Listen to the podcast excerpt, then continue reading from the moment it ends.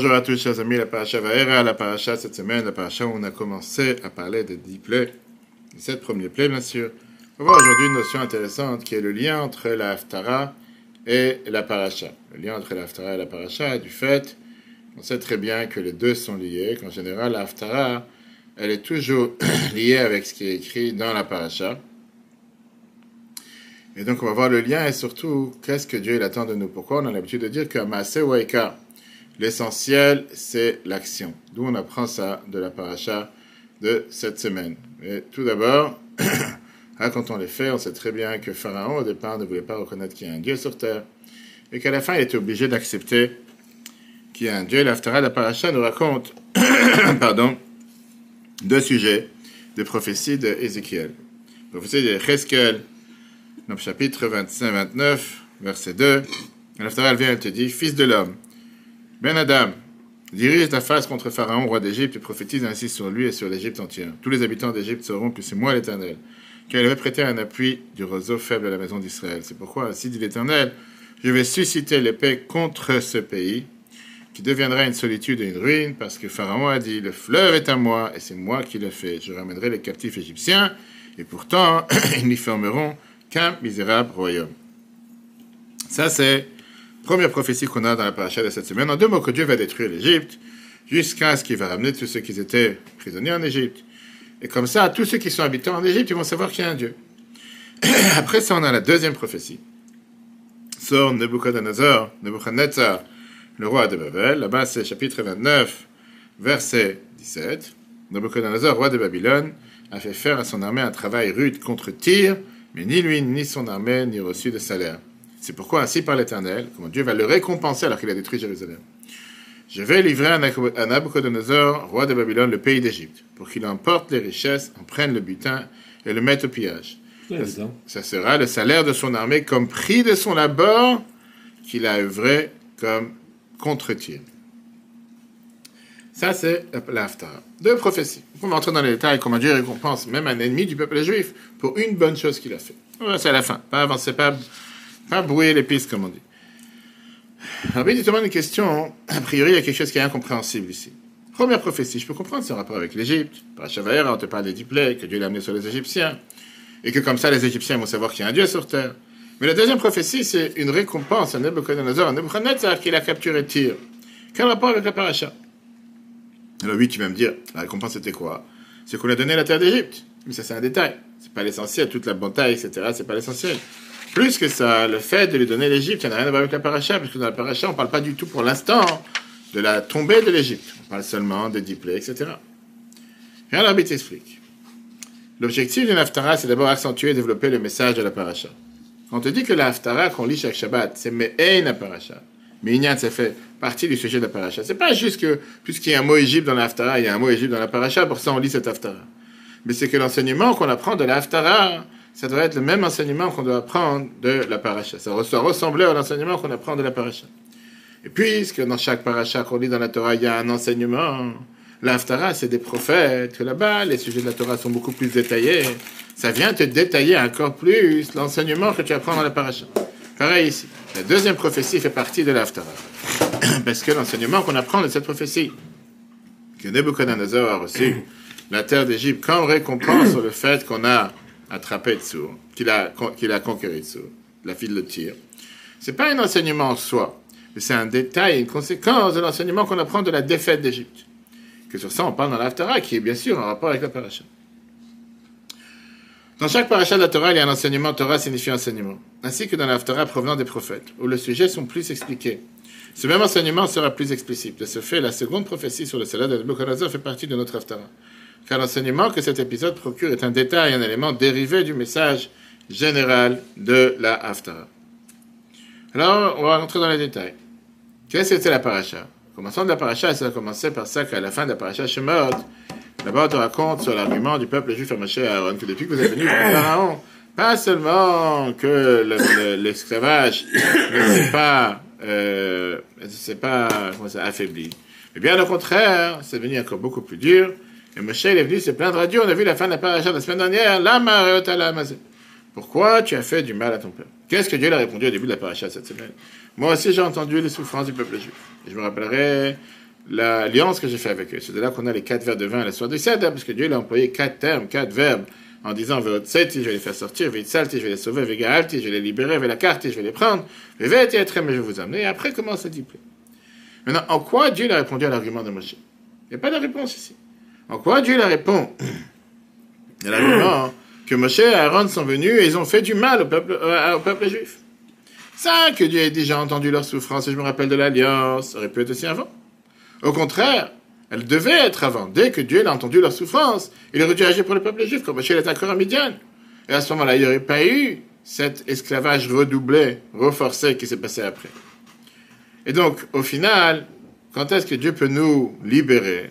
Seulement une fois qu'on a passé toutes les difficultés de l'esclavage. Donc, en quoi la réponse, en quoi ça, ça vient répondre à la question de Moshe? Regardons dans le texte, Shemot 5, 22, début de la paracha. Moshe retourna vers Dieu et dit, mon Dieu, la fin de la semaine dernière, mon Dieu, pourquoi as-tu fait du mal à ce peuple? Pourquoi m'as-tu envoyé, depuis que je suis venu pour parler à Pharaon, et en ton nom, le sort de ce peuple a empiré, tu n'as pas sauvé ton peuple En chapitre 3. Dieu dit à Moshe, tu verras maintenant que ce que je vais faire à Pharaon. Rabbi te dit, l'exil égyptien était une préparation au don de la Torah, dans lequel arrivera l'innovation d'une mitzvah, la possibilité de s'attacher à Dieu en accomplissement de tous les mitzvahs uniquement, du fait de la volonté divine, en étudiant la Torah par soumission à celui qui l'a donnée. Pour être prêt à cela, il fallait passer par les rudes souffrances de l'exil égyptien, qui poussèrent le peuple juif à effacer leur existence devant Dieu. Et donc, quel était l'objectif du diplôme On a parlé de ça plusieurs fois pour voir sur Torah.fr, sur l'application Torah. Est-ce que le diplôme était pour les Égyptiens ou aussi pour les Juifs? Le but. D'abord, l'exil en Égypte, c'était une préparation pour Matan Torah. Un des sujets qu'on a eu reçu et qui s'est renouvelé, qui était devenu quelque chose de particulier, le don de la Torah, c'est la mitzvah. C'est quoi une mitzvah? Mitzvah, c'est du langage? S'attacher avec Dieu. Faire les mitzvahs parce que c'est la volonté de Dieu. Et donc, par ça qu'on écoute la volonté de Dieu, on est attaché avec Dieu. Il y a un lien qui se crée entre la personne qui t'a demandé de faire la mitzvah et la personne qui l'a fait. Maintenant, ça, c'est pas seulement pour les mitzvot qui a, pas de logique, comme les chukim. On ne peut pas expliquer. Mais même pour les mishpatim, même pour les mitzvot qui a une explication. Quand on te dit clairement, clairement que même si Dieu ne les aurait pas dit, on aurait eu un moyen de trouver comment les faire. Que toutes ces mitzvot, on ne doit pas les faire parce que la logique te demande de les faire, mais parce que Dieu l'a décrété de les faire. Pareil par rapport à l'étude de la Torah. Oui, c'est vrai que la Torah, on doit la comprendre avec notre cerveau. Mais on ne doit pas oublier un instant que c'est la Torah de Dieu, la sagesse de Dieu, qui est descendue sur terre, à tel point qu'il nous a donné la possibilité de pouvoir le comprendre. Et donc c'est pour ça qu'avant d'apprendre la Torah, il faut d'abord se soumettre à la volonté de Dieu. Savoir qu'avec toute ma grande sagesse, je ne suis pas le bon Dieu. Et je vais apprendre maintenant la sagesse de Dieu, qui est illimitée et infinie. Pour que le peuple soit prêt à recevoir la Torah, pour qu'on soit des récipients aptes à recevoir la Torah. On devait d'abord passer les souffrances de l'exil en Égypte, la difficulté de l'esclavage, qui ont fait que le peuple juif va totalement se soumettre à la volonté de Dieu.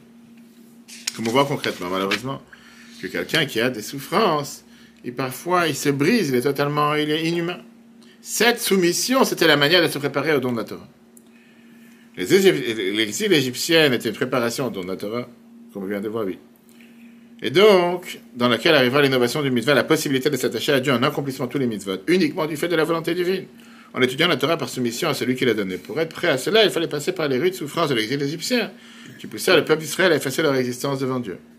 Mais de la même manière que ça, c'était devait être pour le peuple juif, ça devait être aussi pour les nations du monde. Et ça, c'était le but des diplômes. C'était le but de faire tomber Pharaon. Pharaon, le roi de l'Égypte et le monde entier. Puisque cette clipa, cette force du mal qui était Pharaon, était un tel ego démesuré, il se prenait pour quelqu'un qui était le plus puissant. Comme il a clairement dit, on voit dans la paracha, chapitre 5, verset 2, Mi Hashem Qui est Dieu pour que je l'écoute? Et comme c'est expliqué dans l'Aftara, que Pharaon, le roi d'Égypte, avait dit, C'est moi qui ai fait les fleuves. Le Nil m'appartient, c'est moi qui ai tout créé. Pharaon est l'antithèse de la Torah. C'est celui qui vient d'exprimer tout ce qui est contre la valeur de la Torah. Comme on a dit tout à l'heure, que la Torah, c'est d'abord le fait d'être soumis à la volonté de Dieu par l'exil et l'esclavage qu'il y a eu en Égypte. Ça a fait en sorte que le peuple juif a dû être soumis à la volonté de Dieu. Mais ça a fait aussi briser cet orgueil et cet ego démesuré de Pharaon, d'annuler Pharaon. La preuve, c'est qu'on voit à la fin de la paracha. Qu'est-ce qu'il dit à la fin de la paracha cette semaine? Dans le verset 9 du chapitre 5, Hachem Hatzadik Vanivam Hashem. Dieu est juste, et moi et mon peuple sont de Hachem. Une fois qu'il a reçu quelques coups, il a compris qu'il y a un Dieu sortir, que tu veuilles pas. Pharaon ressentait son égo au point le plus fort, comme il affirma qui est Dieu pour que je l'écoute. Et encore plus clairement, le Nil est à moi, je suis créé. je me suis créé. Cela exprime son opposition au don Torah, ainsi que lorsque l'exil égyptien produit la soumission d'Israël, cela brisa également l'égocentrisme dans le monde, l'annulation de Pharaon et de son royaume, ainsi qu'il voit finalement que Dieu avait raison. Ça, c'est aussi exprimé dans la Haftarah. Dans la Haftarah, comme l'a dit tout à l'heure, on t'explique l'enseignement de la paracha. Dans la Haftarah, on t'amène deux raisons pour la défaite égyptienne. D'abord, on te dit parce que le peuple juif, ils se sont appuyés sur l'aide qu'ils allaient recevoir en Égypte. Ils n'ont pas fait leur promesse. Avec la terre de Goshen, qu'ils l'ont enlevé, etc. Et c'est pour ça que l'Haftarah, te dit, la reine, c'est pour ça que Dieu dit, c'est pour ça que je t'amène l'épée et t'amène Yann, c'est la raison, parce que tu as dit, c'est moi qui ai fait le fleuve. En deux mots, Dieu a dit la, défaite de l'Égypte, c'est parce qu'ils étaient tellement orgueilleux avec les paroles de Pharaon. A priori, ce sont deux différences, deux, deux raisons totalement différentes. Mais le prophète, il les amène les deux côte à côte. Et là, on comprend que ces deux erreurs des Égyptiens sont une conséquence l'une de l'autre. Regardons dans le chiffre 5. Cela explique le lien entre les deux raisons expliquant la défaite de l'Égypte. L'origine du faible soutien de l'Égypte envers Israël alors qu'ils avaient promis le contraire, et leur égocentrisme.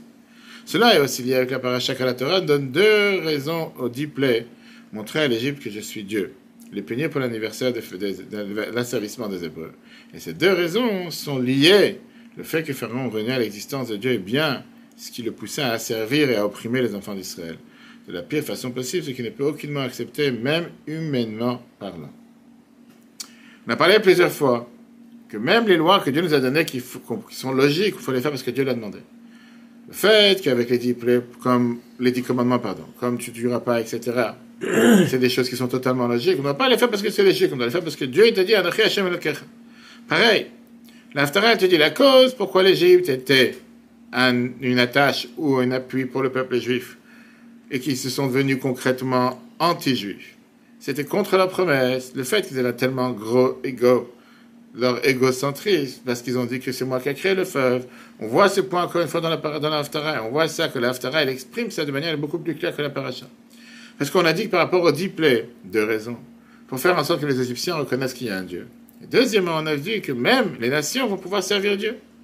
Et c'était une punition sur le fait qu'ils les ont fait asservir le peuple juif de manière si cruelle.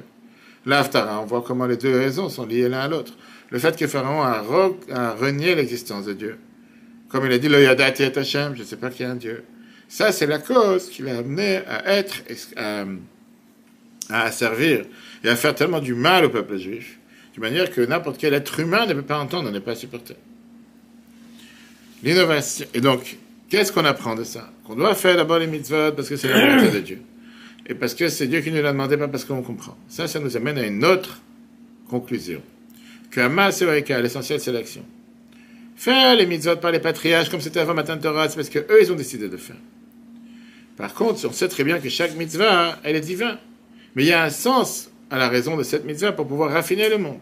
Pas seulement le monde. Le cerveau et le sentiment de la personne. Ça, c'était les avot. Les avot, ils faisaient les choses de manière spirituelle. Les mitzvot n'étaient pas faits de manière matérielle.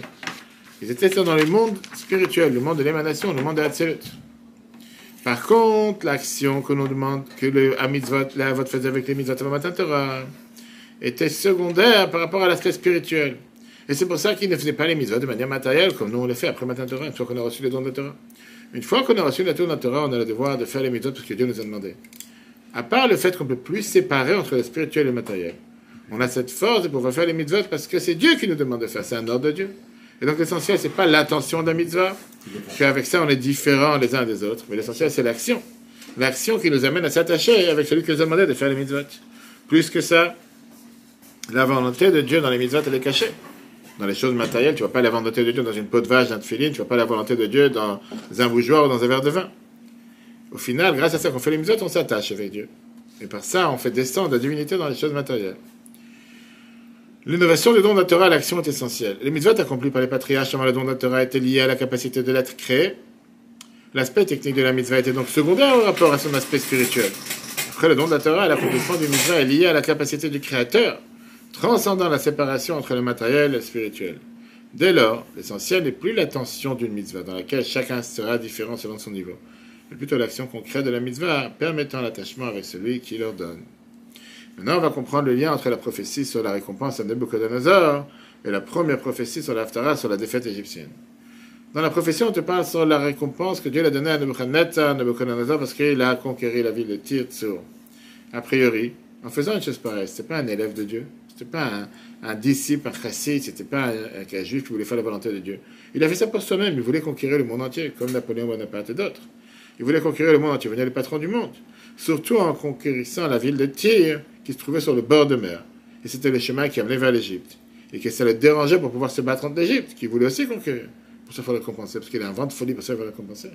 Viens le verset, te dit, Peulato Je n'ai rien à faire de sa pensée, son ce qu'il pensait, pourquoi il voulait le faire. Moi, je calcule seulement ce qu'il a fait concrètement. Et puisque la volonté de Dieu a été faite par son action, malgré que Dieu aurait pu faire sa volonté par quelqu'un d'autre, même si ce n'est pas Nabucodonosor qui l'a fait. Mais au final, c'est lui qui l'a fait. Pour ça, il doit être récompensé. Très très fort.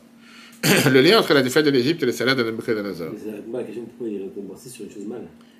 Encore une fois, c'est pas quelque chose de mal. Dieu voulait que ça se passe de toute façon. Conquérir la ville de Tyr, ça devait se faire. Lui, il n'a pas fait parce que Dieu l'a demandé. Lui, il l'a fait parce que lui, il voulait conquérir le monde. Mais au final, grâce à son action, même si sa pensée est tordue, le bien a été fait. On revient à ce qu'on a dit il y a quelques semaines en arrière avec Reuven et Yehuda.